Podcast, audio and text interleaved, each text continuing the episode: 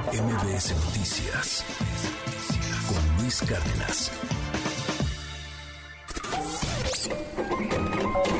Economía y finanzas con Pedro Tello Villagrán.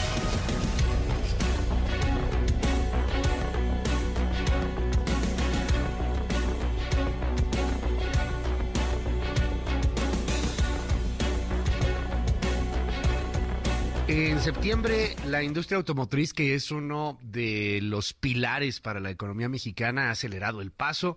Buenas noticias, querido Pedro Tello, te mando un abrazo, buen día. Luis, buenos días, qué gusto saludarte. Pues sí, fíjate que los datos que dan cuenta del desempeño de la industria automotriz en México durante el mes de septiembre apuntan a un sector que literalmente metió a fondo el acelerador por cuanto a las estadísticas de ensamble de vehículos en nuestro territorio y exportación de unidades al mercado mundial, fundamentalmente hacia Estados Unidos. Y es que los fabricantes de automóviles y el INEGI han informado que en septiembre pasado solo la producción de automóviles reportó un aumento del 31% en comparación con el nivel que registraron en el mes de septiembre del año pasado. Y en cuanto a las exportaciones, el incremento en septiembre pasado fue del 33%.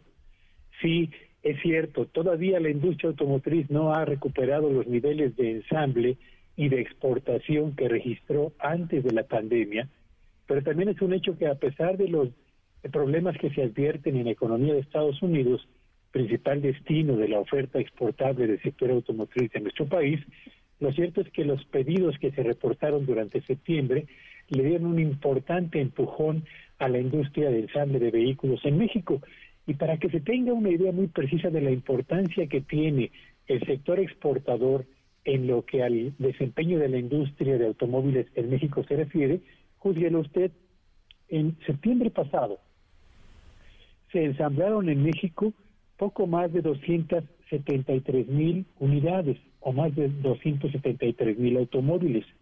De esa cifra, Luis Auditorio, 259 mil se fueron a la exportación, es decir, 95 de cada 100 automóviles que se ensamblaron en México durante septiembre tuvieron como destino los mercados de otros países, fundamentalmente el de Estados Unidos. Por eso es que la, eh, el incremento en los pedidos procedentes del vecino del norte se convirtió en el más importante impulsor de la, actividad de la industria automotriz en México durante septiembre pasado y por eso es que para los eh, fabricantes de automóviles, pero también de autopartes que se ubican en nuestro país, el comportamiento de la demanda de automóviles en Estados Unidos es y seguirá siendo el más importante motor de su actividad de aquí a lo que resta de este año, Luis. Gracias, querido Pedro, muchísimas gracias. Oye, eh, me llama la atención porque estos datos que nos estás compartiendo, de alguna u otra manera, eh, podrían sumarse a lo que señala el Centro de Estudios Espinosa Iglesias en, eh, bueno, pues un informe que, que está por ahí presentando, en donde señala que debido a niveles de inseguridad, un débil Estado de Derecho en el país, una recuperación que más bien se está sintiendo lenta, si es que es recuperación, podría ser más bien hasta el 2024 cuando empecemos a ver pues un crecimiento de nueva cuenta, una, un, un, un caminar hacia la luz al final del túnel, querido Pedro.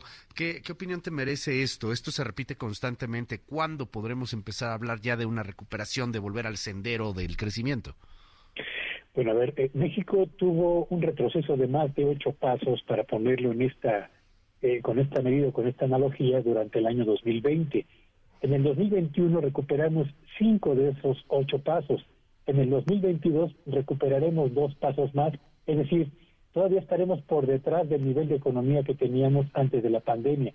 Y para el 2023, Luis, se anticipa que nuestra economía tenga un crecimiento del orden del 1.5 al 1.8%, de tal suerte que México será de los escasísimos países a los que les tomará más de tres años, o tres años por lo menos, recuperar lo perdido durante el año de la pandemia.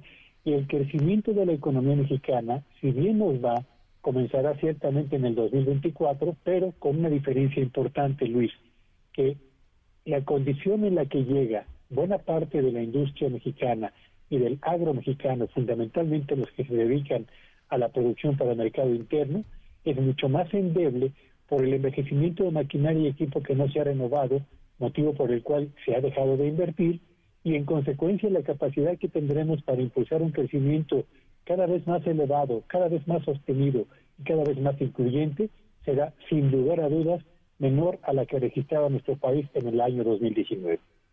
Gracias, querido Pedro. Te mando un gran abrazo y te seguimos en tu red. ¿Cuál es? Síganme en Twitter en arroba Petello Villagrán y que este sea un espléndido inicio de semana. MBS Noticias con Luis Cárdenas.